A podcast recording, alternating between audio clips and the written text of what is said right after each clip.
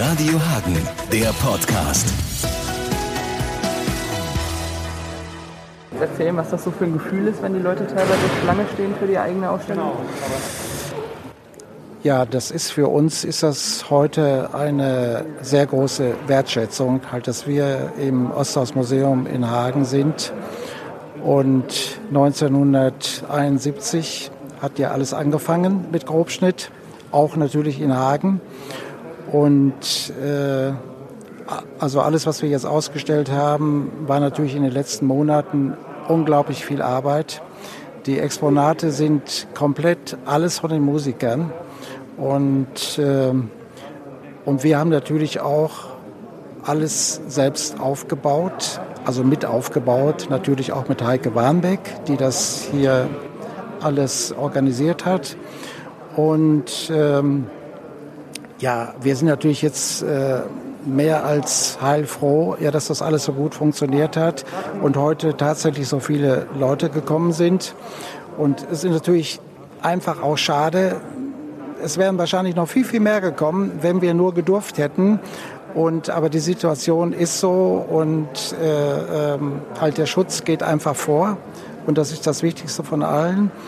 Und, äh, aber für uns ist es ein, ein riesiges Ereignis. Und wenn mich jemand vor 50 Jahren gefragt hätte, ob wir 50 Jahre später im Osthausmuseum in Hagen äh, eine Ausstellung haben, äh, den hätten wir wahrscheinlich für verrückt erklärt. Und, äh, aber so passieren einfach Sachen, wo du nie mit rechnest. Und äh, wir sind dankbar, ja, dass wir Hagener sind. Dankbar, ja, dass wir das hier heute machen können. Dankbar für alles, äh, was uns in den letzten 50 Jahren passiert ist. Ob das auf Tour war und äh, ob das in irgendwelchen Schallplattenstudios war. Und äh, es war einfach eine Zeit, wo man sich immer gerne dran erinnert. Und äh, ja, toll. Können Sie vielleicht noch mal einen kurzen Überblick darüber geben, was es da unten so zu sehen gibt?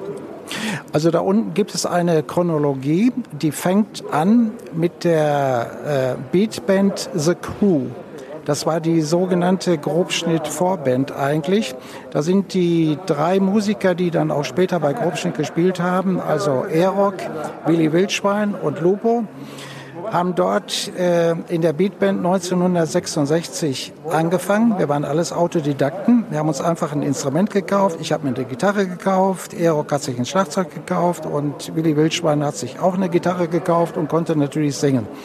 Und äh, so fing das eigentlich alles an. Und dann haben wir mit der Band The Crew drei Jahre lang gespielt, bis Ende 69 und äh, waren sehr erfolgreich in Hagen.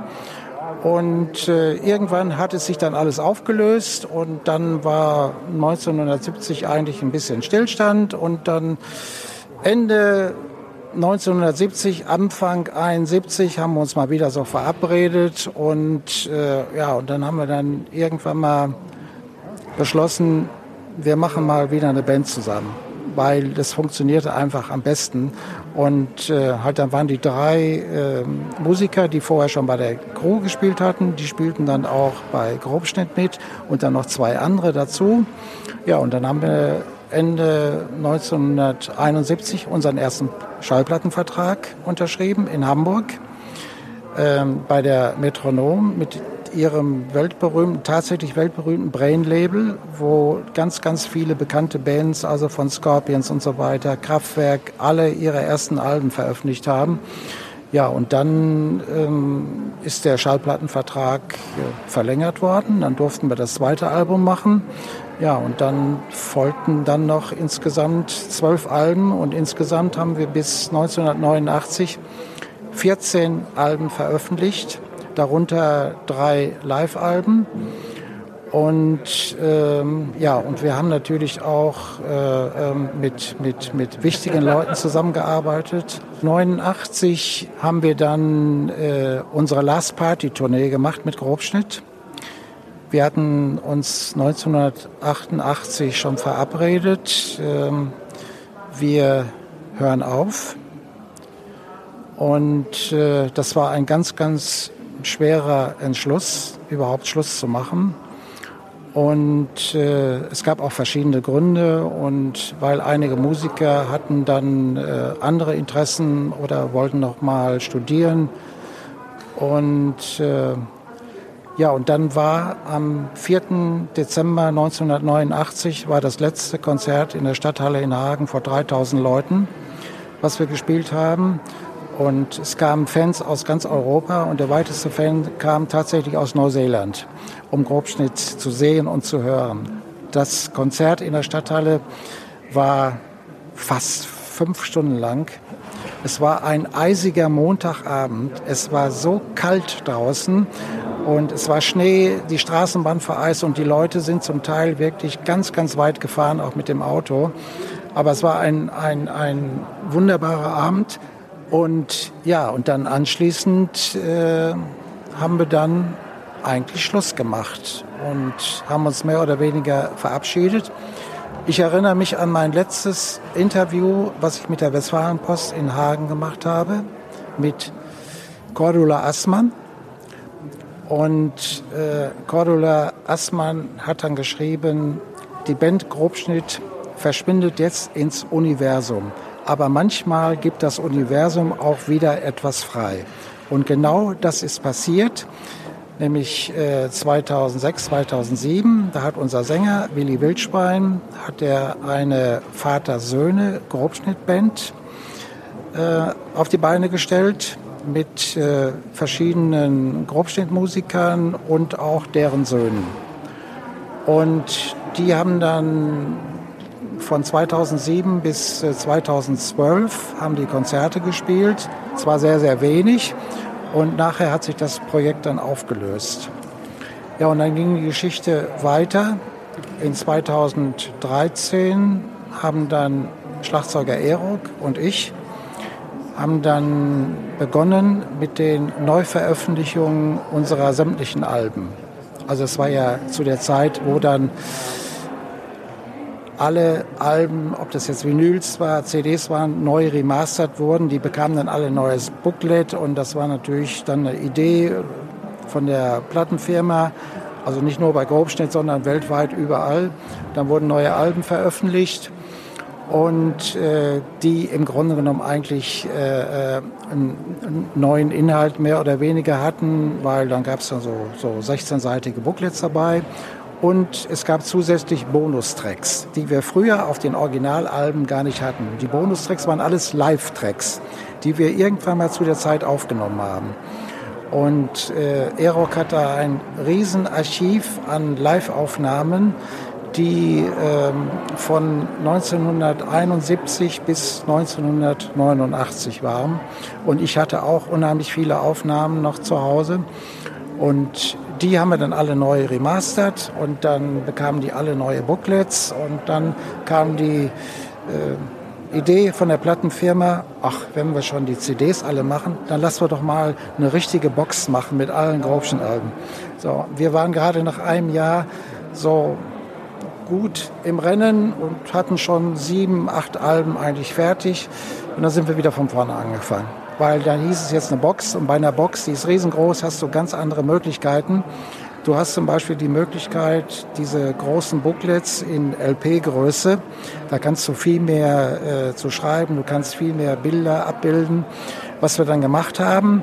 Und an dem Projekt äh, 7910 hieß die Box, die hieß so, weil jede CD, die da drin war, hatte eine Länge von 79 und Minuten und 10 Sekunden. Das gab es auf der Welt kein zweites Mal. Ja, und dann ist die Box dann nach drei Jahren fertig geworden. Die haben wir dann 2015 im Mai veröffentlicht. Und dann äh, haben wir uns das nächste Projekt vorgenommen. Halt, das war dann unser legendärer Rockpalast-Auftritt von 1978 in der Westfalenhalle.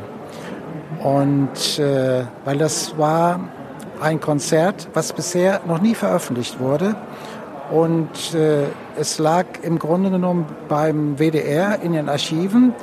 Und es gab immer mal Anfragen, ob wir das nicht veröffentlichen wollten. Und dann ähm, haben wir uns äh, mit der Schallplattenfirma, also Universal Music, wo wir unter Vertrag sind, ähm, verabredet, ja, dass wir das doch mal in Angriff ähm, nehmen wollen. Ja, und dann haben wir uns dann über ein Jahr, es waren glaube ich anderthalb Jahre, haben wir an dem Projekt gearbeitet. Und ähm, ja, und dann ist die Box rausgekommen. Und das äh, wirklich Phänomenale war, wir haben dann 2018 Peter Rüchel, das war der mehr oder weniger Chef vom Rockpalast, der das äh, im Grunde genommen eigentlich auch von Anfang an kreiert hatte, haben wir dann in Hagen wieder getroffen, nach 40 Jahren zum ersten Mal. Und ähm, der machte immer mit seinem Rockpalast Programmen, machte der so Abende in verschiedenen Städten, wo er dann erzählt hat, äh, äh, welche Band früher im Rockpalast gespielt hat und was er alles erlebt hat. Und äh, wir, wir waren dann auch eingeladen und haben dann so einen bunten Grobschnittabend gemacht. Der hatte das eigentlich ganz anders geplant, ja. Und äh, es war ein total guter Abend hier in Hagen. Und ähm, wir haben Spaß ohne Ende gehabt. Und es war wirklich ein, ein, ein großes Ereignis, dass wir überhaupt getroffen haben, weil einige Monate später ist er verstorben. Ja, und es war ein ungeheurer Glücksfall für uns. Und ähm, ja, das war dann die äh, Solar Movie Box mit dem Rockpalast. Und dann äh, gab es eigentlich chronologisch den nächsten Schritt. Dann äh, haben wir die ganzen Vinyls, die wir veröffentlicht haben. Also früher wurden ja zuerst immer nur Vinylplatten veröffentlicht. Dann haben wir die 14 Vinylplatten in Angriff genommen und ähm, haben die auch ähm, völlig neu gestylt. Neues Artwork. Das Einzige, was original geblieben ist, war natürlich ähm, halt das Frontbild und alles andere drin mit einem großen Booklet wiederum, mit vielen neuen Bildern. Und der Clou daran war, jedes Album, was ursprünglich nur eine Vinyl als Original enthielt, hat ein zweites, äh, äh, eine zweite Vinyl halt dazu bekommen und mit Live-Aufnahmen aus der jeweiligen Zeit immer, immer chronologisch gesehen. Und ähm, wir haben diese Vinyl-Serie dann mit 14 Alben auch ähm, Grobschnitt Black and White Vinyl-Serie genannt, weil die Originalplatte, die Vinyl, war in Schwarz, wie sie auch 1971 und danach immer schon war. Und die, die zweite Vinyl mit den Live-Aufnahmen, die war weiß. Und deshalb ist der Name entstanden, Black and White. Ja, und das äh, war dann die letzte Aktion, die wir eigentlich gemacht haben. Die haben wir dann in 2019, ist das letzte Vinylalbum aus der Serie rausgekommen. Ja, und jetzt äh, starten wir wieder den nächsten äh, Angriff auf noch unentdeckte Schätze, die wir irgendwo im Archiv haben. Und ähm, ja, und in 2019 gab es natürlich auch nochmal ein ganz, ganz wichtiges Ereignis. Wir haben mit Grobschnitt etwas gemacht. Mit Grobschnitt heißt Willi Wildschwein als Sänger, ich als Leadgitarrist und Willi Wildschweins Sohn, der auch wunderbar Gitarre spielt, haben wir ein Projekt gegründet, was Grobschnitt Akustikparty heißt. Und seit 2019, seit Mitte 2019 spielen wir wieder live und wir spielen die ganzen Grobschnittklassiker nur mit drei Akustikgitarren und ein wenig Percussion dabei. Und äh, es sind wunderbare Abende, die wir bisher spielen durften, die aber leider Anfang 2020 zu Ende waren, weil dann durften wir nicht mehr. Dann war alles vorbei. Und äh, jetzt hoffen wir in diesem Jahr, ja, dass wir endlich wieder spielen dürfen weil wir haben jetzt für den Herbst äh, äh, und für nächstes Jahr im Frühjahr auch äh, viele Auftritte geplant. Und äh, ja, jetzt heißt es eigentlich nur hoffen und beten, ja, halt, dass es alles gut geht und äh, sich hoffentlich immer mehr Leute impfen lassen. Und äh, ja, halt, das war dann im Grunde genommen halt ein völlig unerwartetes äh, Live-Projekt, was wir dann ins Leben gerufen haben, weil wir haben alles gemacht bisher in unserer langen Geschichte, aber wir haben noch nie so ein heutzutage heißt es ja Unplugged Projekt gestartet. Und äh, das Einzige, was gleich geblieben ist, wir spielen immer noch so lang, wie wir es früher gemacht haben. Also in Anführungsstrichen, wir spielen jetzt das Programm ist drei Stunden lang, dazwischen machen wir Wochen und Pause. Und früher haben wir natürlich auch am, ganz am Anfang drei Stunden gespielt, dann wurden es dreieinhalb Stunden, dann wurden es vier Stunden und manchmal wurden es auch mehr als vier Stunden, wirklich. Und wenn du äh, siehst, alleine Solar Music haben wir ja in Variationen gespielt in einer Länge von bis zu 60 Minuten, ein Stück. Und äh, wir haben ja mehrere ähm, Songs gehabt, die immer sehr lang waren, auch 10 Minuten, 12, 13 Minuten lang. Und äh, weil wir auch irgendwo eine typische progressive Klassikband waren. Ja? Und bei Grobstedt war immer ganz, ganz viel mit vielen Keyboards und, und es klang alles orchestral. Und ähm, halt das war unser musikalischer Stil eigentlich auch. Und äh, mit Krautrock am Anfang haben wir eigentlich gar nicht so viel am Hut gehabt. Und halt, das war ja eine Entwicklung, die fing ja schon 1968 an. Und, aber trotzdem wirst du natürlich dann auch, wenn du 1972 das erste Album veröffentlichst, dann bist du natürlich automatisch erstmal eine Krautrockband. Und, ähm, aber dann wurde es dann auch wirklich auch Klassikrock, es wurde Artrock und äh, wir sind in so viele Schubladen gepackt worden und wir haben aber alles überlebt und ja, und jetzt äh, spielen wir wieder und was Schönes kann es eigentlich gar nicht geben und äh, die Atmosphäre bei den Konzerten ist so unglaublich schön, wie die Leute da sitzen und alle sind älter geworden, genau wie wir auch.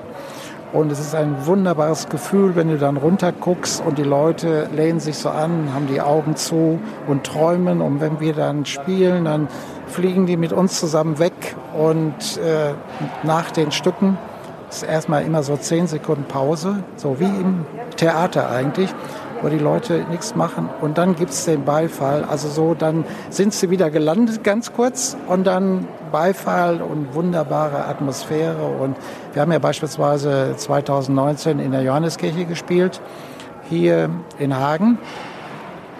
Und das war wirklich äh, wunderschön und wir hoffen ja, dass wir dieses Jahr am 18. Dezember wieder in der Johanneskirche spielen können. Alles geplant und Vorverkauf läuft auch schon und andere Städte natürlich auch. Jetzt habe ich, glaube ich, einen Roman erzählt, ja? Radio Hagen, der Podcast.